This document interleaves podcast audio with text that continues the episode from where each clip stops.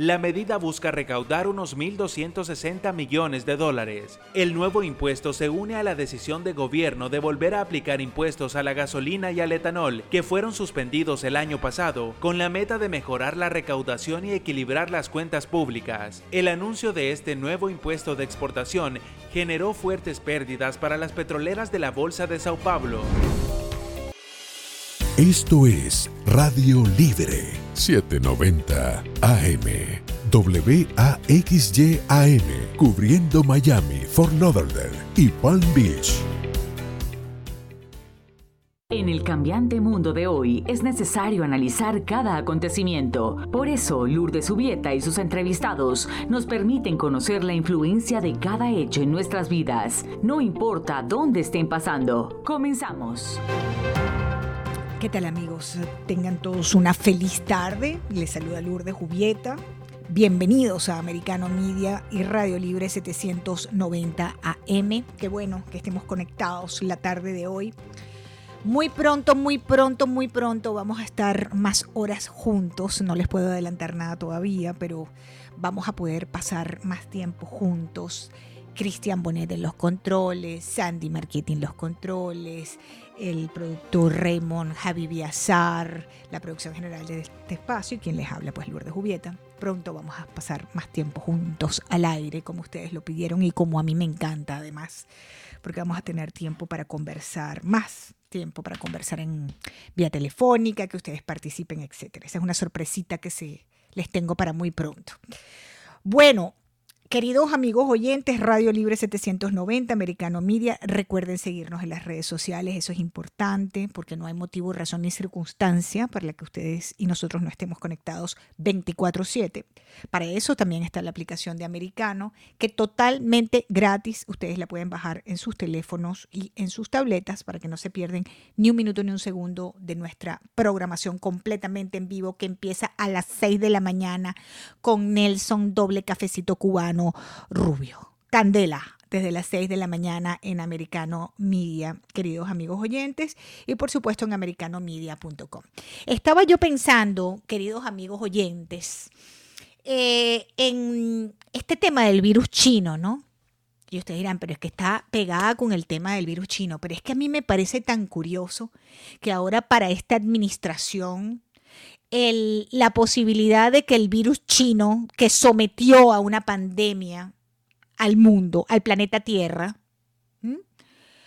bueno, ya no es más una teoría marginal para esta administración. Más de tres años después, los funcionarios de esta administración, de, como dice mi amiga, la extraordinaria periodista Isabel Cuervo, del eh, ocupante de la Casa Blanca, del Salón Oval, y como dice Jimmy Nieves de O'Biden, los funcionarios de la administración de O'Biden, del ocupante de la Saloban, ahora sí creen que el COVID-19 fue el resultado de una fuga en el laboratorio de Wuhan, China. ¿Ustedes se acuerdan, queridos amigos oyentes, cómo rutinariamente esta administración y los demócratas caracterizaban cualquier posibilidad de culpabilidad de China con la pandemia y el virus chino como algo racista y xenófobo. Tú decías el virus chino, qué horror, eso es eres racista. Pero si el virus salió de China, no es chino. ¿De dónde es? Pakistaní, es chino. Es chino, chino, chino. De hecho, cuando en el año 2020 el senador republicano Tom Cotton planteó por primera vez la posibilidad, posibilidad de una fuga en un laboratorio chino como el potencial culpable de la desgracia, la muerte, el encierro y todas las consecuencias que ha traído la pandemia por el virus chino, cuando Tom Cotton planteó eso por primera vez, los demócratas y los medios en este país inmediatamente comenzaron a descalificarlo, a, desacreditarlo y a decir que eso era una teoría marginal. Entonces, ¿cómo fue que hoy llegamos aquí, amigos oyentes de Americano y de Radio Libre? ¿Cómo es que tres años después hemos llegado aquí, que ahora dice la administración de Biden, los demócratas, que sí, que pudo ser el resultado de una fuga del laboratorio de Wuhan? Uno dice, ¿cómo llegamos aquí? Poco después de asumir su cargo, Biden, quien había prometido responsabilizar a China, él puso fin a una investigación de la era Trump sobre los orígenes del COVID. ¿Se recuerdan? Porque yo sí me acuerdo perfectamente. Él dijo, no, no, esa investigación cancélela. Y en cambio se basó en la investigación de su propia administración y en una investigación muy deficiente, hay que decirlo, de la Organización Mundial de la Salud. Entonces, yo tengo fechas, yo me acuerdo perfecto. Miren, en el 2021, el secretario de Estado Anthony Blinken sugirió que Biden debía confiar en la Organización Mundial de la Salud y que descartó, ellos habían descartado esa teoría de fuga de laboratorio a instancias de China. Es decir, la Organización Mundial de la Salud había descartado lo que ahora la administración de Biden dicen que sí, que sucedió, que pudo haber sucedido, que se fugó de un laboratorio en China el virus chino, que sometió a sus hijos a un encierro, a sus hijos a no poder eh, tener una vida normal, que fomentó el suicidio, el suicidio entre menores y adultos, y además yo perdí la cuenta de la cantidad de gente conocida, querida, que perdió la vida por el virus chino. Pero más cerca, noviembre pasado, 2022, la secretaria de prensa, Karine Jean-Pierre, rechazó bruscamente además a un reportero que intentó hacer una pregunta sobre la investigación acerca del origen del COVID. Karine Jean-Pierre, noviembre, estamos en marzo. Y en noviembre del 2022, Anthony Fauci, Fauci dijo que él no sabía lo que eso significaba cuando se le preguntó si estaba de acuerdo con usar palabras como encubrimiento y distorsión intencional para describir el papel de China en la pandemia. Fauci, uno de los graves errores de la administración de Trump, haber nombrado a ese ser. Nicholas Burns, ¿se acuerdan? Quien era el embajador de Biden en China, también fue desdeñoso sobre el tema de que esto se había escapado, este virus. No sabemos si adrede o accidentalmente. Esa es la otra parte de, la historia que sabremos quizás algún día. Nicholas Burns, embajador de Biden en China, también calificó la afirmación de que esta pandemia fue el resultado de una fuga del laboratorio de Wuhan.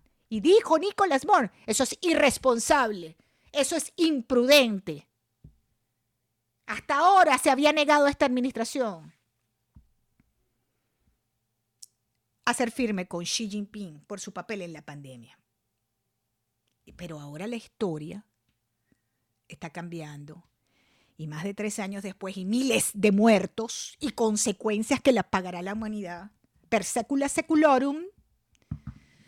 nos dicen desde la administración de Biden que efectivamente em, ahora sí creen que el COVID-19 fue el resultado de una fuga en el laboratorio de Wuhan.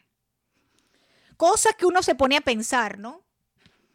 Cuando se siente manipulado y cuando te ven la cara, en mi país decía te ven la cara de poseta. Ya ustedes saben lo que eso significa. Cuando te quieren ver la cara de poseta. Una cosa es que te vean la cara de poseta. Y otra vez es que tú te dejes que te la vean. Atención con eso. Ustedes me entienden perfectamente porque lo más inteligente que hay es la audiencia, el público. Aquí no hay que explicar más. Ustedes saben lo que yo les estoy diciendo. Cristian, ¿cuánto tiempo me queda antes de irme al corte? Porque quiero entrar también en otro tema. Dos minutos, rapidito, rapidito esto. ¿Cómo las políticas de esta administración y de los demócratas están fracasando entre los hispanos de los Estados Unidos. Esto yo podría estar una hora hablando de este tema, queridos amigos oyentes, pero tengo dos minutos como Cristian es el que manda aquí con los tiempos. Pero el hecho es, mis queridos amigos oyentes, que esa retiqueta que nos han puesto, querido poner, perdón, querido poner a los hispanos, a los latinos de Latinx, ese es el mega fracaso de todos estos woke, eh, liberales, progresistas, llámense como se llamen, y les voy a decir por qué. Solo el 46% de los votantes hispanos aprueban primero el desempeño de Biden en su cargo, según la última encuesta de The Economist and uh, YouGov. 61% de los hispanos cree que el país va en la dirección equivocado y el 61% cree que Estados Unidos está en recesión. El 71% de los votantes hispanos apoya el requisito de identificación para eh, votantes. El 71% de los padres hispanos apoyan las opciones escolares, incluso más que el 65% de todos los padres que a 12. La mayoría de los votantes hispanos apoyan el título 42 con el fin de ayudar a asegurar la frontera sur. Y la mayoría de los votantes cubanoamericanos creen que el Partido Republicano los representa según una encuesta de Axios Ipsos. Esos son los números, esos son hechos, no más fake news. Ya venimos, queridos amigos oyentes, yo soy Lourdes Jubieta. Continuamos, queridos amigos oyentes, gracias por la inmensa sintonía con Radio Libre, el apoyo a nuestra programación, a nuestros talentos, los mejores periodistas, analistas están en Americano Media, en Radio Libre 790 AM. Recuerden en la noche escuchar el show de Lucía Navarro, eh, una de las mejores periodistas hispanas de los Estados Unidos, sin duda, con una clase y un glamour inmenso que la caracteriza Así que eh, tienen que escucharla. Raymond, ahora me recuerdas, creo que está a las 8 de la noche en vivo, eh, eh, nuestra Lucía Navarro. Bueno, em, esas cosas insólitas que ocurren aquí en este país, ¿no? Cosas insólitas. Había prevista, escuchen ustedes, queridos amigos oyentes, una, esta administración de Joe Biden tenía prevista una visita de funcionarios de las tropas de guardafronteras de Cuba a la sede de la Guardia Costera de Estados Unidos en Washington. Es decir, un encuentro entre funcionarios de la Guardia Costera de Cuba y de los Estados Unidos en Washington. Por supuesto, esto fue suspendido después de que pusieron el grito en el cielo, lo pusimos todos, hay que decirlo. Pero fuera de nosotros, que somos uno cualquiera, como cualquier ciudadano de a pie, nosotros me refiero yo, yo como cualquiera, que protesto, igual que puede protestar cualquiera de ustedes, a mí no me parece eso. Pero los que sí manejan el poder aquí, que son los congresistas, los funcionarios electos, etcétera, bueno, protestaron duro y allí el congresista mm, Jiménez ayer nos informaban pues que había logrado desde el comité que él, donde él está, que esta visita fuera suspendida. Pero es que a quién se le, quién se le ocurre semejante encuentro. Bueno, tiene que ser parte de una agenda, digo yo. Como me parece a mí, me parece, esto es un programa de opinión, antes de que empiecen aquí los criticones, que esta administración, y lo titula hoy el Diario de las Américas en un trabajo publicado de mi próximo entrevistado, alejarse del síndrome de La Habana para acercarse al deshielo. ¿Por qué alejarse del, del, síndrome de La Habana? Cristian, por favor, ponme el reportaje que tengo en línea antes de darle la bienvenida a Antonio Rodiles. Las agencias de inteligencia de Estados Unidos descartaron la acción extranjera en el misterioso síndrome de La Habana Siete entidades gubernamentales revisaron unos mil casos de incidentes de salud anómalos en diplomáticos estadounidenses en Cuba, que en 2016 reportaron hemorragias nasales, dolor de cabeza y náuseas. También hubo quejas de dolencias inexplicables por parte de funcionarios estadounidenses en China, Rusia, Europa e incluso Washington, lo cual motivó una investigación más a fondo pero tras el análisis la mayoría de los organismos de espionaje consideraron que es muy improbable que una entidad extranjera sea responsable de estos trastornos. La Casa Blanca insistió en que estas conclusiones no restan importancia a los padecimientos de los afectados. Los hallazgos que la comunidad de inteligencia ha comunicado hoy no cuestionan de ninguna manera las experiencias y los síntomas que nuestros colegas y los miembros de sus familias han reportado en los últimos años. Las agencias de inteligencia habían afirmado el año pasado que en algunos casos el presunto síndrome pudo deberse a ondas electromagnéticas. En 2017 el gobierno de Donald Trump redujo al mínimo la presencia diplomática de Estados Unidos en Cuba por estos síntomas, atribuidos a supuestos ataques sónicos.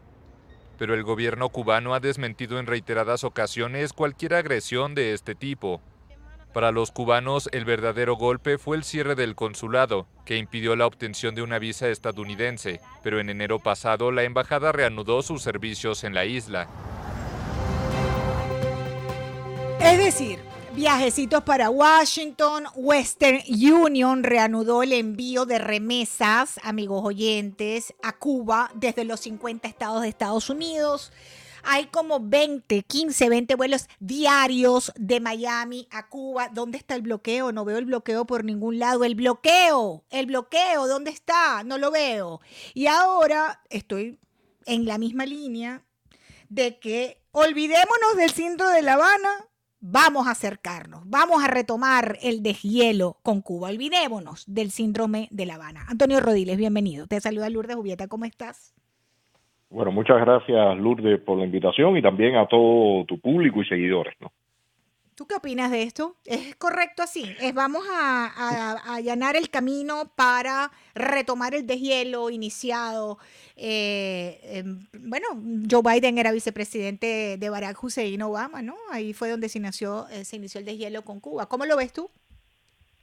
Bueno, en, el artículo que aparece publicado en Diario de las Américas, yo expreso que, que esta declaración evidentemente está plagada de inconsistencias, porque eh, si hubiera sido incluso un caso específico que se hubiera dado en un grupo pequeño de individuos, después, bueno, pueden salir muchas interpretaciones y hubiera dado pie a ciertas ambigüedades, pero es que el, el, síndrome se planteó como que fue detectado en distintos países, en decenas y decenas de, funcionarios y en caso Cuba no solamente fue a funcionarios norteamericanos, sino también eh, canadienses y familiares. Creo entendido, tengo entendido, perdón, que en el caso de Canadá incluso hay hasta niños, ¿no? O sea que de momento salirse con que eh, este incidente que se le dio eh, en cierto momento la gravedad que mi opinión requiere, bueno, pues ahora se ha disuelto y por supuesto ese era uno de los, de los incidentes que, eh, generaba mayor tensión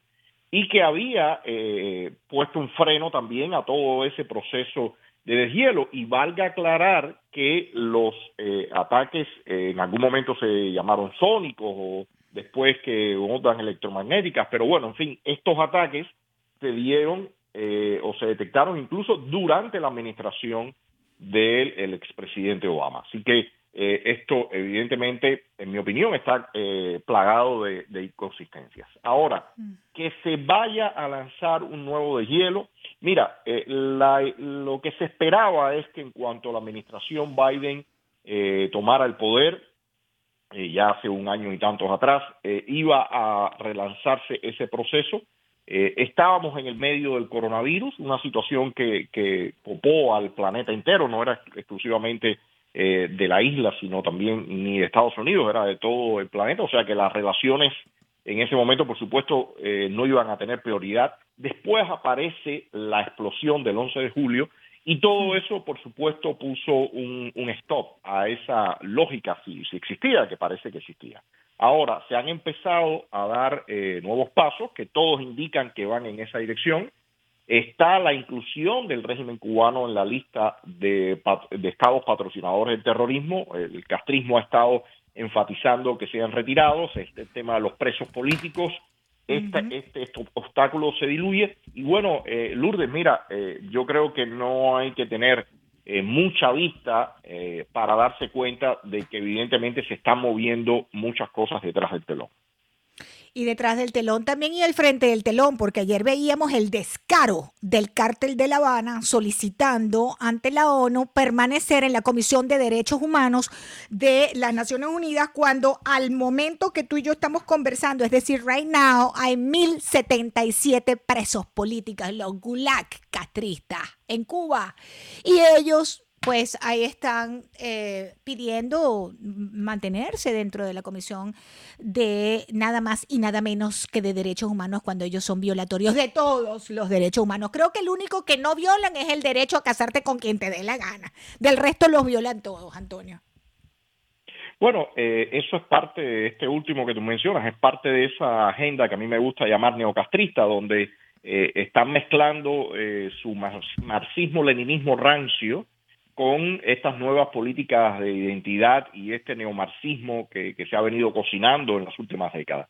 Pero hay un, elemento importante también de señalar acá, Lourdes, y es que al final de la jornada la mayoría de todas estas instituciones internacionales y globales han resultado ser no solamente profundamente ineficientes, sino que han servido de plataformas para eh, eh, distintos regímenes, incluyendo el venezolano, nicaragüense y demás, para eh, seguir lanzando sus agendas y hacer alianzas y mostrarse como en bloques con otros países violadores de derechos humanos y libertades individuales. Así que no me parece para nada extraño incluso que el régimen cubano sea hasta reelegido en, en esa comisión de derechos humanos, lo cual es una total contradicción. Los activistas cubanos como tú están apoyando en Estados Unidos que mantengan al régimen en la lista de patrocinadores del terrorismo. ¿Estás de acuerdo? Me quedan 30 segundos. Bueno, es que, es que el régimen se ha caracterizado por eso. Lo, lo contrario sería eh, faltar a la verdad, ¿no? Muy bien. Antonio Rodiles, como siempre, un placer saludarte, tenerte en el programa. Agradezco mucho tu conocimiento y compartir con la audiencia de Americano y, por supuesto, estar aquí con nosotros en Radio Libre 790. Gracias, Antonio. Un gran abrazo. Gracias, gracias a ti. Chao. Antonio Rodiles con nosotros, amigos oyentes. Vamos a hacer una breve pausa. Hay una nota que involucra, lamentablemente, dos muertos, amigos oyentes. Tiene que ver con Venezuela, tiene que ver con Estados Unidos, tiene que ver con corrupción, tiene que ver con la desgracia que tenemos en Venezuela y las personas que han sido vinculadas con el régimen. Ya venimos. Gracias, queridos amigos oyentes, por continuar conectados con la señal de Radio Libre 790 AM y por supuesto con Americano Media. Recuerden bajar la aplicación de Americano, que es completamente gratuita. Ustedes no tienen por qué perderse un minuto en nuestro programa y no tienen por qué perderse el programa de Lucía Navarro, que es a las 10 de la noche. Y también está en todas las plataformas de americano. Tienen que verla. Además, bellísima. Eh, y mm, queridísima y su programa extraordinario, grandes entrevistas allí con Lucía Navarro, 10 de la noche en Americano, eh, Radio Libre 790 y por supuesto en todas las plataformas de Americano, ustedes entran allí y la van a poder ver y escuchar. Bueno, amigos oyentes, eh, en este momento está en pleno desarrollo una mm, investigación sobre un caso que se presume es homicidio-suicidio. Lo más triste es quiénes son los involucrados en este caso de homicidio, suicidio, porque se trata de un empresario venezolano vinculado al chavismo que mató a su hijito de tres años y luego se quitó la vida en Miami. Estamos hablando de José Manuel González Testino. Eh, el cuerpo de ambos, del bebé de tres años y de González Testino fue hallado en su vivienda en Coconut Grove. Ocurrió esto, un edificio de lujo que hay allí, de mucho lujo, por cierto. Y bueno, este personaje, queridos amigos oyentes, José Manuel González Testino, ya nos vamos a comunicar con un reportero que nos va a dar mayores detalles. Él fue funcionario del chavismo, estaba involucrado al chavismo, lo que en Venezuela llaman un enchufado. Y bueno, amigos oyentes, en el 2018 él había sido detenido en el aeropuerto internacional de Miami tratando de salir del país. Eh, fue detenido por sobornos a un funcionario de la empresa de petróleos de Venezuela, PDVSA. Este, este señor eh, se declaró culpable en una corte en Houston en el 2019 y ahora el 24 de marzo iba a ser sentenciado. Déjame darle la bienvenida, que ya lo tengo, a mi buen amigo, este, eh, José Pernalete, periodista de La Voz de América, está con nosotros a esta hora cubriendo este suceso que es el titular de toda la prensa. Bienvenido, eh, Pernalete, qué bueno tenerte en el programa. Muy buenas tardes, bienvenido, americano. Buenas tardes, Lourdes. Buenas tardes al equipo de producción y, por supuesto, a toda la audiencia americana media. Cuéntanos de este caso, cómo va el desarrollo de la investigación, qué se sabe de José Manuel González Testino, José. Mira, eh, es una investigación en desarrollo que puede estar levantando alertas en muchas personas que pueden estar involucradas en esta en este esquema de corrupción, un esquema de corrupción que eh, ha estado mm, plasmado en récords públicos, en, la investigación en, los diversos juzgados eh, del Departamento de Justicia estadounidense. Eh, es una persona que había pagado 5 millones de dólares para la fianza, para poder estar en su casa con la seguridad y la custodia que ameritaba y postergar este, esta, esta audiencia que iba a estar prevista para el próximo 24 de marzo. Obviamente, eh, gira 180 grados la investigación, de acuerdo con expertos que he consultado durante las últimas horas. Eh, más de una persona puede estar a lo mejor aliviada con el trágico desenlace debido a que eh, él estaba colaborando con la justicia. posiblemente, quizás, de haber colaborado y de haber entregado parte de este dinero involucrado en la investigación, eh, José Manuel González Testino pudo haber enfrentado quizás unos 37 eh, meses eh, de cárcel en caso de no haber entregado este dinero, bienes, lo comprometido en este esquema de lavado de dólares, porque estamos hablando de más de 260 millones de dólares que estarían en el indictment, estamos hablando de que quizás hasta 20 años. de acuerdo a un conocedor personal de González Testino, eh, me indicaba hace tan solo instantes que el perfil de este sujeto no, no pudiese soportar estar tras la cárcel ante lo que era el tren de vida, la exposición de riquezas, el entorno. Eh, eh, hace tan solo el mes de octubre se había separado de su esposa, la madre del pequeñito José Manuel también. estamos al frente de un caso que es eh, es espeluznante por, repetimos, el trágico desenlace, creo que eh, en, eh, apenas la primera lista, cuando me aparece la alerta y veo que hay un hispano involucrado, se despierta la búsqueda de información. Y cuando empezamos a ver nombres, y resulta que este nombre yo ya yo lo había investigado hace tres años, cuatro años, cinco años atrás, y empezamos a seguir levantando es impresionante lo que viene a continuación. Creo que eh, ahora más que nada, no estoy sugiriendo que el Departamento de Policía de la ciudad de Miami, a cargo de la investigación, haya estado en descuido de algún, alguna pieza de interés criminalístico en la cadena de custodia, pero ahora más que nunca creo que es posible que vaya a ser reforzada esta averiguación ante la seriedad de los intereses que pueden estar involucrados. Estamos hablando de que incluso las distintas llamadas que pudo haber recibido González, eh, González Testino, de presión ante eh, sus encuentros con los investigadores, pueden haberlo hecho llevar a tomar esta decisión.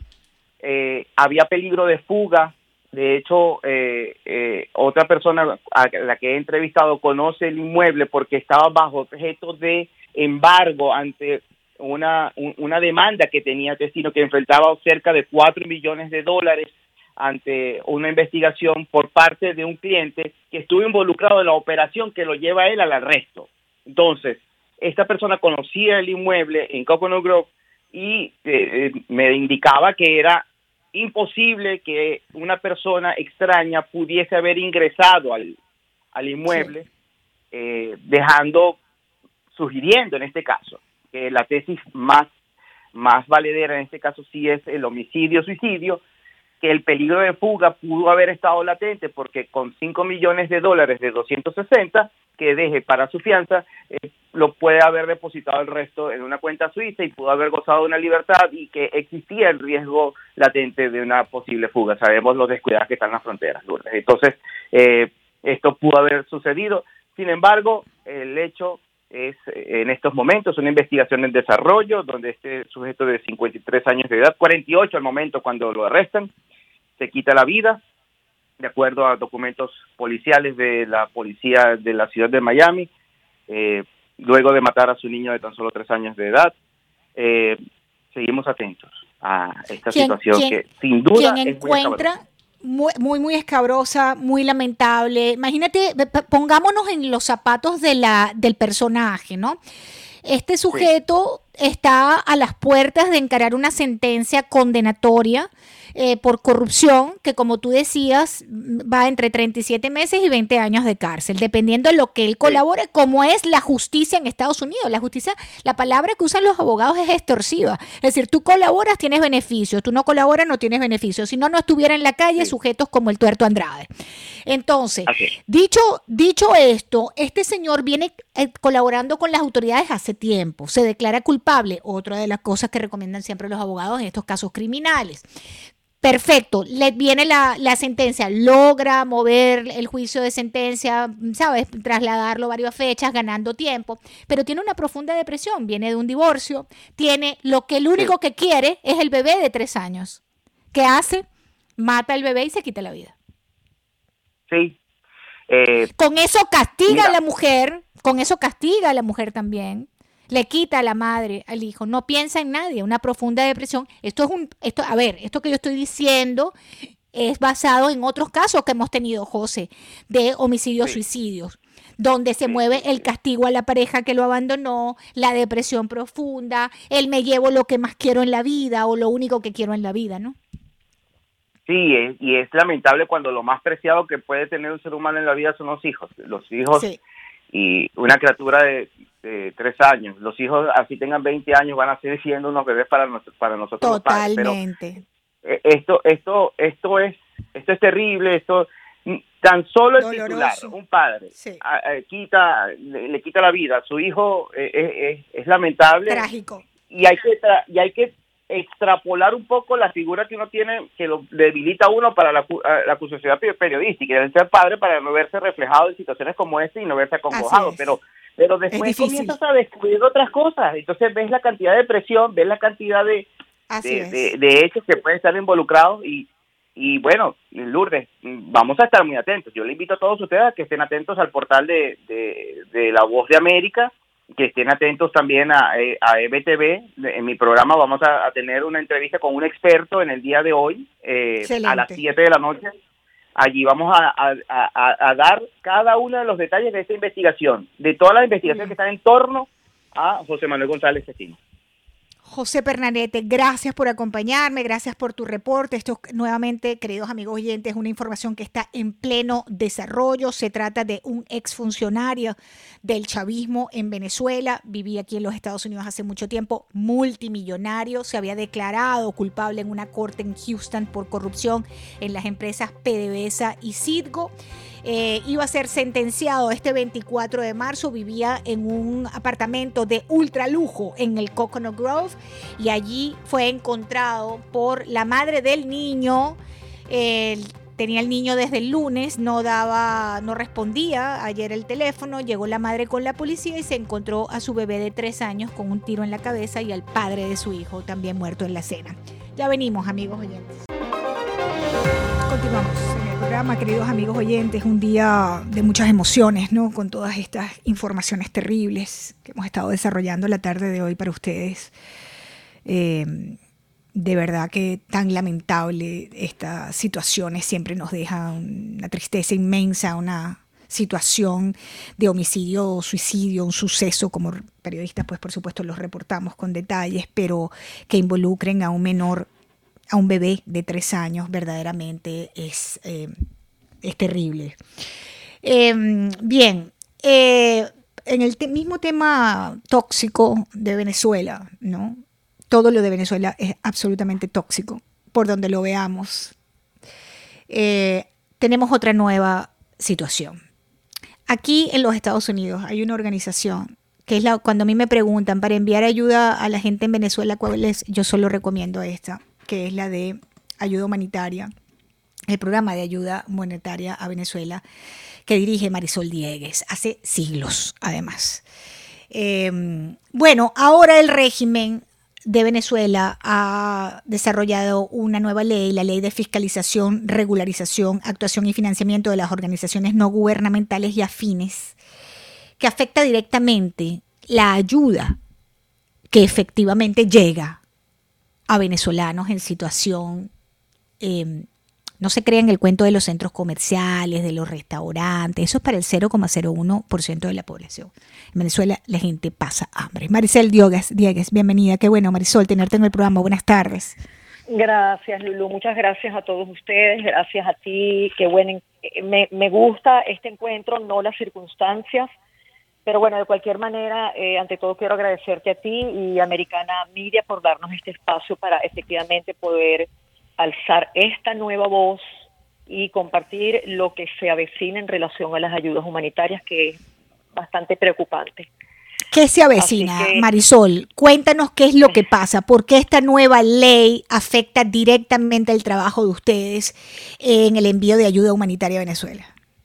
Bueno, como, como tú bien lo has dicho, eh, la, ley, la semana pasada, para entrar un poquito en contexto, tuvimos la oportunidad de eh, participar en un foro hecho eh, por Foro Ciudadano Falcón y el abogado Ali Daniels hizo un análisis bien, bien detallado de lo que significa la ley, que no es más que un proyecto que pretende fiscalizar, como lo dice la misma ley, regularizar eh, actuar y en el financiamiento de las organizaciones no gubernamentales.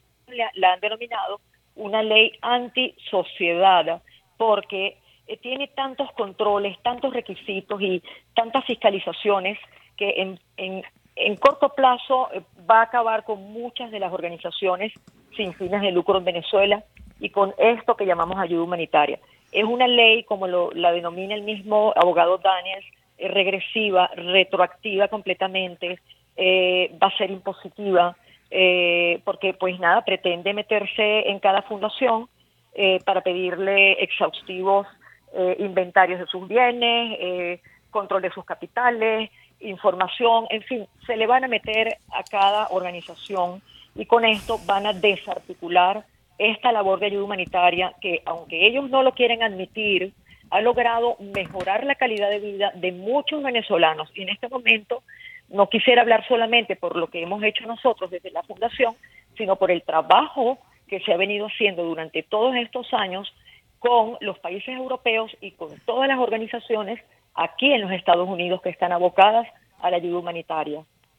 Es muy preocupante muy preocupante, es una manera de regularizar, de, de, reglamentar, dicen ellos, toda esta ayuda, pero una de las, de las partes que em, eh, entiendo que sucedería de aplicarse esto es que tendrían que pagar por poder adentrar esta ayuda en Venezuela. Eso es correcto, una suerte de impuesto, eh, una serie de trámites. Eso no, eso, eso no lo hemos visto, pero a ver, eh, vamos, a, vamos a partir de esta base, Lulu, para que se entienda lo que va a suceder.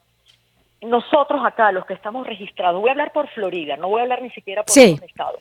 Exacto. Las organizaciones que, ajá, las organizaciones que estamos registradas en Florida, eh, dependemos, le, debemos, le debemos, eh, vamos a decir, tenemos que cumplir requisitos ante el, ante el Departamento de Agricultura. Simplemente les informamos con sendos reportes, porque ellos tienen que saber eh, absolutamente quién recibe cada donación que recibimos acá, ¿ok? Es simplemente un control de lo que estamos haciendo, ¿ok?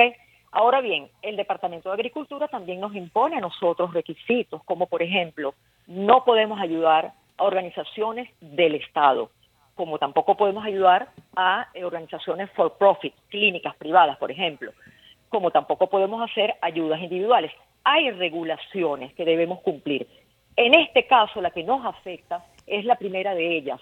No podemos, y esto está firmado en una enmienda eh, que nos envió el mismo Departamento de Agricultura, no podemos bajo ningún concepto enviar ayudas humanitarias a ninguna organización dependiente del Estado, con lo que ya automáticamente no las vamos a enviar por lo menos no nosotros, porque no podemos colaborar, o sea, definitivamente, más allá de que no haya empatía con el régimen, estaríamos violando a cada norma. un requisito. O sea, no es, no es sencilla la cosa. ¿Ok? Luego, ellos quieren, ellos pretenden pedirle a las organizaciones en Venezuela eh, control de, de, de que provean información de dónde vienen las ayudas humanitarias, y eso me imagino que va a sacar a la luz eh, organizaciones, empresas de carga, etcétera. Algunas quieren, otras no quieren porque tienen miedo. Sabemos lo que es el régimen. Luego, hay otro detalle muy importante. Eh, fíjate, el Departamento de Agricultura acá es responsable de todos los de todos los programas. La gente le sonará extraño porque agricultura. Bueno, ellos son responsables de todos los eh, programas eh, relacionados con los servicios y el desarrollo eh, rural, animales, alimentos. Tienen muchas cosas, nutrición, medio ambiente, bosque, etcétera. Pero sí están metidos con nosotros. Bueno, en este caso ellos van a controlar directamente la gestión de cada organización eh, localmente. Por ejemplo, o mejor dicho, voy a explicarlo de otras maneras. Las organizaciones eh, en Venezuela no, no van a poder actuar en todo el país si no tienen su propio espacio geográfico, como lo explicó el, abogado Daniels. ¿Qué significa eso? Eh, nosotros tenemos que ayudarnos, evidentemente, entre organizaciones, porque el problema de la gasolina no ayuda al traslado sí, sí, local de las ayudas humanitarias. ¿Qué es lo que hacemos en muchos, en muchos casos? Pues le pedimos a, una organización A, denominada A, ¿ok? Que por favor recoja sus donaciones que van para Caracas y, perdón, eh, por ejemplo, que van para el Zulia y que por favor haga una parada intermedia en otro lado, si por ejemplo las recogen en Valencia, haga una parada intermedia en Valencia y nos ayude a entregar a otra institución. Bueno, eso ahora se va a acabar y es otra forma de ponernos en la situación complicada porque dependemos de nosotros mismos para todo lo que estamos haciendo. Las organizaciones en Venezuela es mentira que el régimen les da dinero, que la financia para operar. Interesante lo que nos estás contando. Qué difícil trabajar así, de verdad, Marisol. Es muy preocupante. Mira, Lulu, me queda minuto y medio. ¿Cuál es tu proyección? ¿Qué tú crees que va a pasar aquí? Sí. Bueno, nosotros, nosotros nos, nos vamos a parar. No vamos a enviar ayuda humanitaria. ¿Ok? Y ya en los aliados en Europa ya están al tanto de la situación y se van a acoplar a lo que nosotros hagamos acá. En pocas palabras, se van a parar paulatinamente las ayudas humanitarias hacia Venezuela. Tristemente. Qué desgracia. Por, por culpa de ellos mismos.